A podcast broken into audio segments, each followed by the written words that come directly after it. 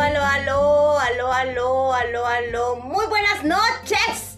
Bienvenidos, bienvenidas a esta transmisión de Instagram Live a través del espacio de Mujer Sin Juicios. Mi nombre es Vanessa Cuña, soy tu coach del alma, la que va a ayudarte a librarte de esas dependencias emocionales y también a través de Mujer Sin Juicios vamos a ayudarte vamos a enseñarte a tener una autoestima inquebrantable. Así que bienvenidos a todos los que se vayan conectando. Gracias por acompañarnos. Bueno, el día de hoy estoy queriendo aplicarle un filtrito a, a esta transmisión porque me está haciendo, no me está haciendo justicia la, la camarita.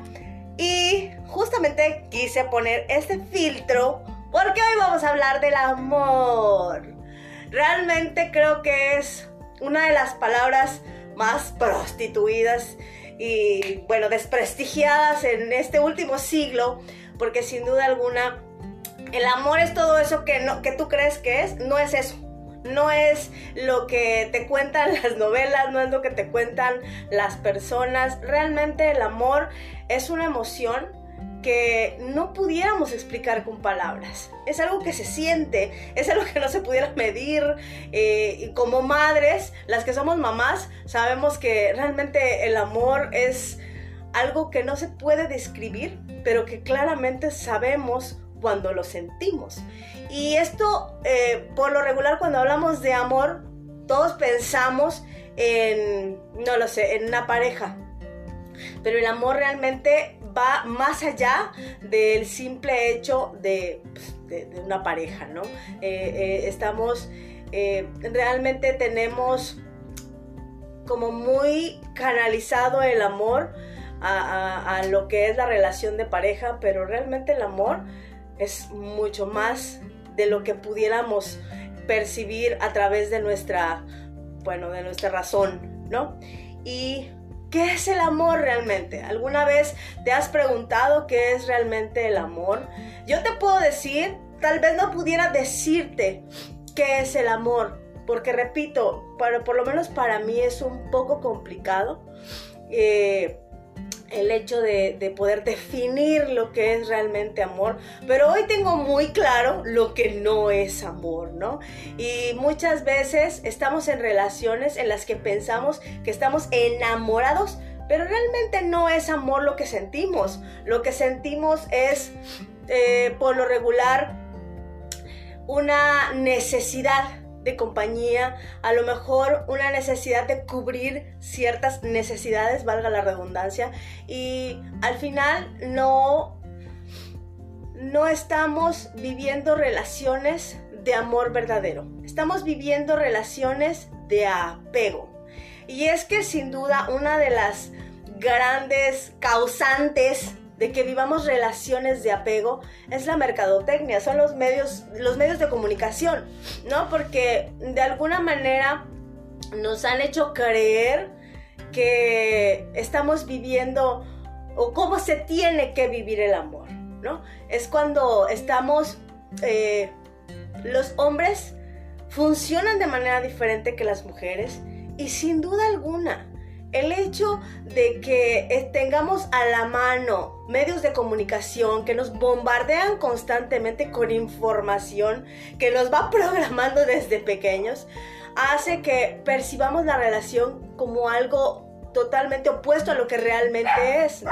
Y por ejemplo, ¿no? En el caso de las mujeres, una de las grandes influencias para las mujeres son las telenovelas. ¿Qué es lo que te cuentan en la telenovela, no? Y, otra de las que también nos influencia mucho es Disney, ¿no?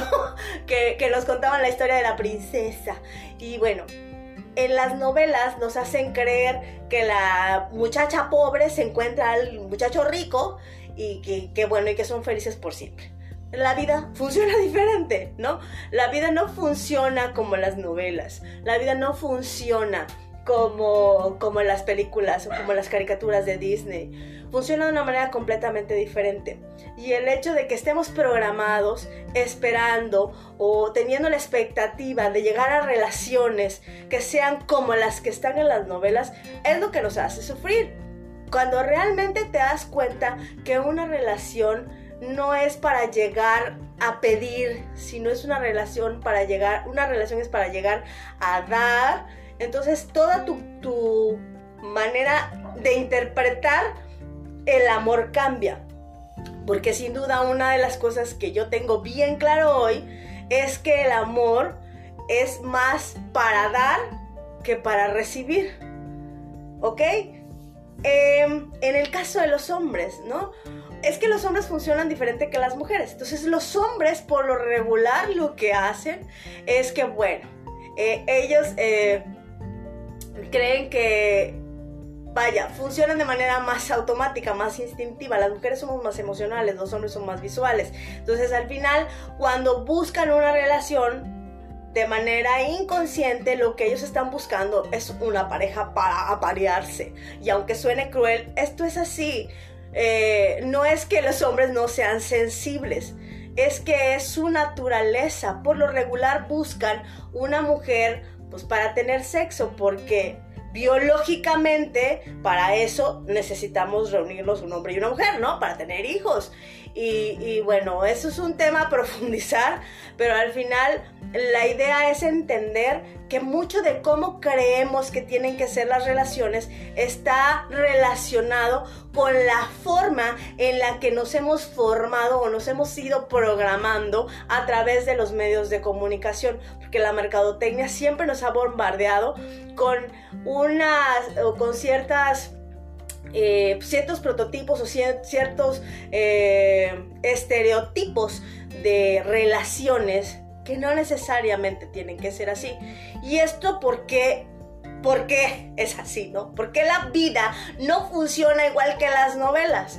Porque simple y sencillamente, cuando nosotros buscamos una pareja, no estamos buscando una pareja para... De manera inconsciente, ¿eh? hablando de manera inconsciente, estamos buscando una pareja para vivir un amor estamos buscando una pareja para cubrir ciertas necesidades. Porque no observamos a las personas como son, las observamos como somos. Si tú en, algún momento te has, eh, puedes hacer memoria de tus relaciones, te darás cuenta de que o, busque, pensamos en una persona ajena a ti, porque es mucho más fácil observarlo, ¿no? Que es de esas personas que dices, ¿qué le vio? Pero si no tienes nada que ver, y en realidad es que sí tienen que ver. Cuando dos personas se reúnen o cuando dos personas se, se enamoran, entre comillas, porque realmente no están enamorados, están resonando, es como que buscan esa parte que tiene todo que ver con ellos y muchas veces buscan la parte opuesta cuando hay relaciones que no necesariamente tienen que ser sanas, pero que son relaciones que, que se mantienen por mucho tiempo, es porque hay unos dos polos opuestos en esa misma relación. Porque nosotros buscamos o atraemos personas que tienen que ver con asuntos internos.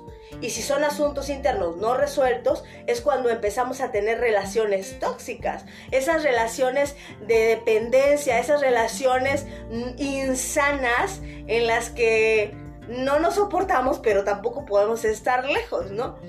Y es justamente por eso, porque de manera biológica y de manera inconsciente estamos buscando el polo opuesto a nosotros o la persona que nos complemente, entre comillas. Porque repito, el amor no es dependencia, el amor no es apego, el amor no es necesidad, el amor es libertad. Pero de manera inconsciente estamos programados para buscar ese tipo de personas. Y yo he aprendido que no necesariamente, vaya, el, vínculo o, perdón, el, el núcleo familiar, inicialmente por supuesto que influye en las relaciones que buscamos, pero sin duda nunca van a ser dos hermanos, van a, interpretar o observar las relaciones de la misma manera. Y lo sé porque lo he vivido en carne propia. Yo tuve tres hermanas y las cuatro tuvimos experiencias de relaciones completamente diferentes. Sí, todas de algún modo buscamos un prototipo muy similar a mi papá, pero sin duda cada una vivió su relación, la experiencia de la relación de una manera completamente diferente. Y, he descubierto también que precisamente al no haber cubierto esas necesidades por nuestros papás o por nuestra mamá, de alguna manera estamos buscando una pareja para que esa pareja llene esas necesidades, eh, esas necesidades, llene esos vacíos. Entonces por eso luego terminamos teniendo eh, relaciones que no son relaciones basadas en el amor, son relaciones basadas en el apego. El apego es, está basado en la necesidad. Si yo estoy apegada a algo es porque creo que lo necesito, aunque no necesariamente sea así, pero yo creo que lo necesito y entonces no puedo dejarlo, ¿no? Em, hablando o retomando esto del ego y el apego, ¿qué es lo que sucede cuando llegamos a una relación? Por lo regular, llegamos con las expectativas. Como decía hace un momento, la mercadotecnia se ha encargado de bombardearnos de estereotipos de parejas que no necesariamente están basadas en la realidad. Entonces yo llego a una pareja o llego a una relación creyendo ay, que voy a vivir mi sueño de Cenicienta o que voy a, a tener mi, bueno, no lo sé, mi Christian Grey, no lo sé eh, tú ves en esa persona y sobre todo al principio de la relación, ves solo las cosas bonitas. Y haz un poquito de memoria y date cuenta cómo al principio tú, bueno, no le encontrabas ningún defecto al hombre. Era el hombre perfecto, era el hombre maravilloso, porque llegamos con las expectativas de que va a ser el hombre perfecto, vamos a vivir la relación más hermosa, vamos a vivir un cuento de hadas, cuando en realidad no es así. Y luego cuando empiezas a, observar esos pequeños esos pequeños detalles que como que no te encantan, los justificas. Porque tú llegas a una relación no con, no de manera sana, no con las emociones eh, trabajadas. Llegas con necesidades a cubrir. Y por lo tanto, tú esperas mucho de esa persona. Y lo triste es que en el camino te vas dando cuenta que esa persona es simplemente un ser humano, que tú lo pusiste en un pedestal y que realmente no es así. Y ahí empieza la batalla. Ahí empieza el momento en el que tú lo quieres cambiar. Ah, no. Es que él tenía que ser así. Es que él debía saber. Es que él, es que él es como es. Él era como es siempre ha sido así. Tú lo percibiste, tú lo interpretaste, tú lo imaginaste de una manera que realmente no es. Y cuando hay un verdadero amor, hay una aceptación. Cuando realmente es una relación de amor, es te acepto tal y como eres. Te acepto con tus defectos y virtudes. Pero sin duda, la gran mayoría de las relaciones está basada en el apego, en el te necesito, en el ven, cuídame, no en el verdadero amor, en el verdadero equilibrio. Y bueno, ¿quieres saber si vives en una relación de apego o no? Estos puntos te van a ayudar a identificar si realmente estás viviendo en una relación de amor o en una relación de apego. Y el primer punto es que creas todo tu mundo alrededor de él. Todo tu, tu mundo se llama hombre todo lo que tú piensas, hablas, comes, sueñas, todo se llama como Él. Dejas incluso a tus amigas, te alejas de, tu círculo eh, más íntimo de amistades, porque todo tu mundo se vuelve Él. Yo también estuve ahí. Hola, Mari hermosa, preciosa. Gracias, bienvenida. Carlita igual. Un beso, gracias por acompañarme. Y les decía, esto eh, es muy común, yo también lo hice. Eh, que llegó un momento en el que decía, es que ya no tengo ni amigas, es que ya mis amigas no me hablan porque toda mi vida era, bueno, esa persona. Para mí no existía otra persona. Hola, hola Pedrito. Chulo, gracias por estar aquí. antes de continuar, quiero decirles que Quiero agradecerle a Pedro por ese trabajo tan maravilloso que está haciendo con las redes de mujer. Está precioso todo lo que hace y estamos encantadas, tanto Carla como yo, de todas las cosas tan bonitas que hace en las redes de mujer. Así que le mando un besote a Pedro. Gracias Pedrito por acompañarnos. Y les decía, creas un mundo alrededor de esa persona. Te olvidas incluso de ti porque estás obsesionada con el hombre. Si estás en esa situación, pues, nena, lamento decirte que estás en una relación de apego, no de amor. El segundo punto, esperas que esa persona cubra tus necesidades. Es que yo necesito que alguien me quiera y entonces tú quieres que él te quiera. Es que necesito a alguien que me proteja, que me cuide, que me trate bien, porque tú no sabes cómo hacerlo. Si estás en esa situación, estás en una relación de apego, no estás en una relación de amor. Porque al final, cuando yo siento, yo me siento completa, cuando yo no necesito una media naranja, entonces yo puedo llegar a una relación a ser feliz, acompañarme con esa persona para ser feliz. Pero si yo llego a esa relación para pedir, y además el, ego es un saco roto, nunca se llena, siempre necesita, siempre está pidiendo más, más, más, nunca se satisface con nada. Entonces, si tú estás viviendo en una relación donde llegas a pedir o estás esperando que esa persona cubra tus necesidades, estás en una relación de apego. El tercer punto, idealizas a tu pareja o intentas cambiarlo. Es lo que les decía hace rato. Tienes tan altas las expectativas de esa persona que sin duda llegas a ponerlo en un nicho, en un pedestal, cuando te das cuenta que esa persona no es como tú creías que es. Cuando tú te das cuenta que esa persona también tiene defectos, entonces lo quieres cambiar. Entonces, yo, yo tuve una experiencia que hoy me lo puedo platicar en ese momento así como de, oh, el acabose. Pero en ese momento yo recuerdo que decía, es que no me gusta cómo te vistes. Es que, ¿por qué no te pones esta ropa? Y me decía, porque no me gusta. Y yo, a fuerzas, que se quite esa ropa y que se ponga lo que yo quiero. Y me di cuenta que yo no lo estaba, no lo estaba aceptando como es. Que él ya era así, que él se vestía así. Pero que yo quería adaptarlo a como yo quería que él fuera. Y entonces eso me hacía sufrir. El siguiente punto, ¿crees o sientes que lo necesitas para ser feliz? Es que sin él no soy nada. Es que si él se va de mi vida yo muero. Es que nadie me va a querer si no, si no es él, nadie me va a querer. Eso tiene todo que ver contigo. Eso tiene que ver con tu falta de autoestima, con tu falta de amor propio, con tu falta de autoconocimiento, de falta de respeto, eso tiene que ver contigo. Pero si tú estás viviendo en esa situación, entonces estás viviendo una relación de apego. No estás viviendo una relación de amor. Porque todo eso no es amor.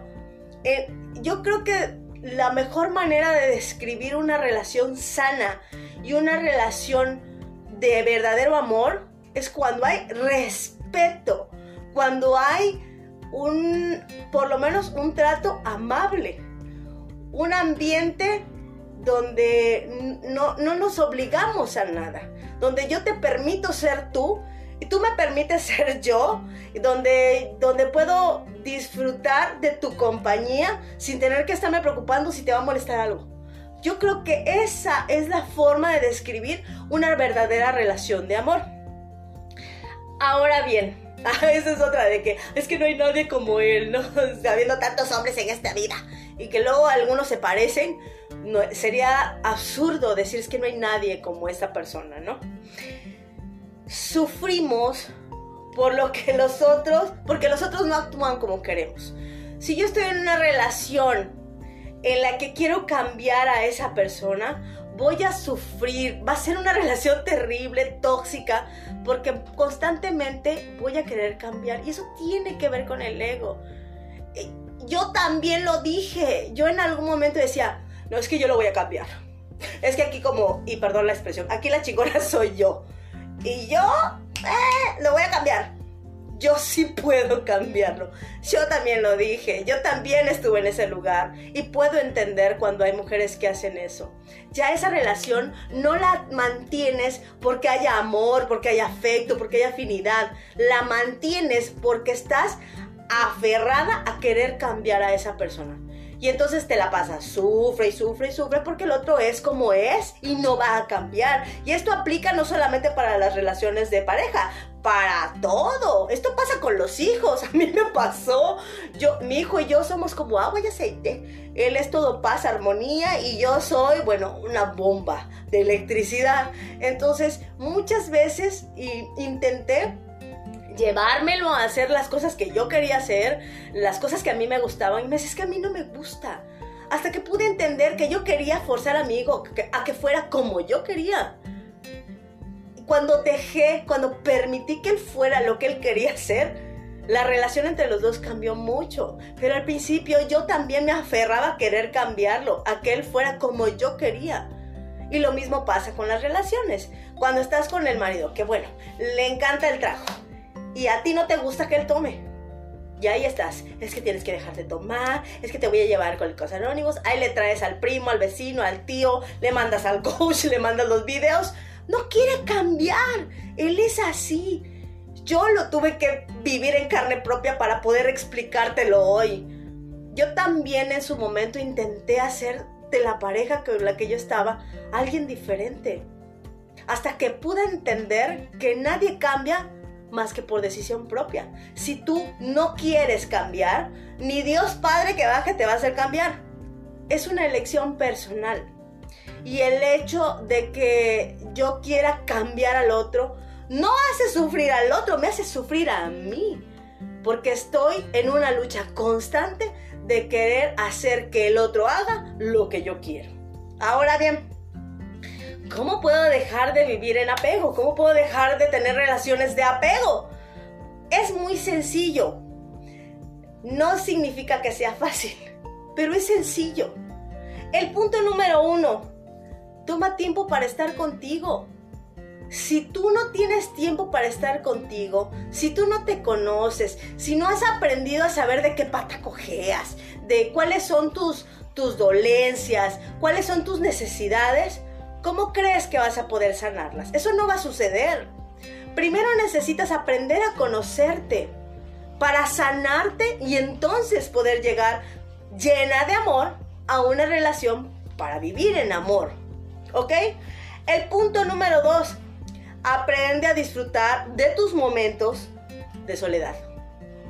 Cuando tú aprendes a disfrutar tus momentos de soledad, que luego es que por la regular la gran mayoría de las mujeres busca novio o busca pareja para no estar sola. Y me consta, hay mujeres que están saliendo de una relación y ya se están queriendo meter a otra porque no soportan estar solas. Es que qué terrible, ¿qué va a decir la gente si me ven sola? Ay, es que luego andan criticando a las solteras. Cuando de verdad aprendes a disfrutar tu soledad, eso, mira, te vale chetos. Cuando de verdad aprendes a darte cuenta de lo valioso que es estar contigo, de que es un tesoro incalculable el poder tener momentos contigo de soledad, de conexión. Bueno, te olvidas de lo que dice la gente, te das un tiempo para ti, aprendes a reconciliarte contigo y es mucho más fácil que aprendas a tener relaciones más sanas. El punto número 3. Crea espacios sin ti. Perdón, es crea espacios para ti sin tu pareja. Porque luego esto, yo también lo hice. Todo. Ah, que el novio vaya. Ah, que me voy de viaje. Ah, que el novio vaya. Ah, que me voy a la fiesta. Ah, que el novio vaya. Ah, que me voy a la disco. Ah, que el novio vaya. Date tiempo para ti. Esto, y tiene que ver mucho con el, con el crear un mundo alrededor de esa pareja, ¿no? Yo también lo hice. De repente te das cuenta que ya no tienes amigos, de que todas las personas de tu círculo ya se alejaron porque de lo único que hablas es de esa persona. Date espacios para estar contigo, a lo mejor para estar con tus amigas, que es el siguiente punto. Pero necesitas tener espacios para ti y que tu pareja también tenga sus propios espacios. Yo, yo conozco relaciones que yo también en su momento lo hice, ¿no? Que la esposa quiere que el marido vaya con él, con ella a todos lados. Dale chance. Si él se quiere ir con los amigos, que se vaya. Tú también organiza cosas para ti. A lo mejor me quiero ir al espacio sola. A lo mejor me quiero ir al súper sola. A lo mejor lo que sea. Pero date tiempos para ti. A lo mejor con otras personas. A lo mejor contigo pero lejos de tu pareja. No lo involucres en todo. Dale su espacio y dátelo a ti también. haz planes con tus amigas, ese es el siguiente punto. De verdad que las amigas son lo más valioso para mí el día de hoy. Que el novio, la pareja, lo que sea, puede estar hoy y mañana no, pero las amigas tienen que estar. Porque son tu contención. El, poder tener a mujeres para platicar tus, tus cosas, para poder desahogarte, para hablar de lo que a lo mejor con, con, otras personas no pudieras hacer, es maravilloso, es necesario, es sano tener amigas con las que poder platicar, con las que poder eh, armar planes, no lo sé. Es súper importante. Creo que la mayor bendición de una mujer son las amigas.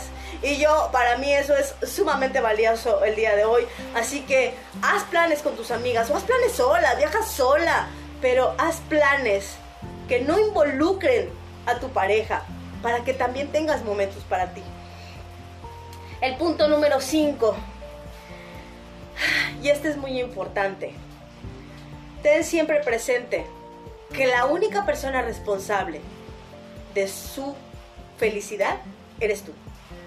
No el marido, no el novio, no el primo, no el hermano. La única persona responsable que te puede hacer feliz eres tú misma. Y para eso necesitas aprender a conocerte. Y para eso necesitas aprender a sanar todas esas heridas que tienes ahí guardaditas y que a lo mejor ni siquiera te has dado cuenta que las tienes, ¿no? Entonces, siempre ten presente que no hay nadie allá afuera que te pueda hacer feliz. Solamente tú puedes hacerte feliz.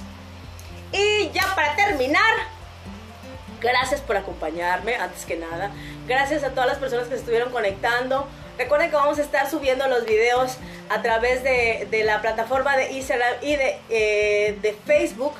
Pero quiero, antes de irme, gracias Mari Preciosa, te amo mucho. La verdad es que he aprendido que la relación más importante, la única que es imprescindible cuidar y cultivar es la relación conmigo. En la medida en la que yo aprendo a relacionarme mejor conmigo, en esa medida yo me relaciono mejor con mi entorno y tengo mejores relaciones. Puedo llegar a tener relaciones de amor verdadero o de sentir amor, de libertad, de desapego, si yo aprendo primero a cultivar la relación conmigo. Si yo no me conozco, si yo no me entiendo, si ni siquiera yo sé qué quiero, entonces es difícil poder tener buenas relaciones.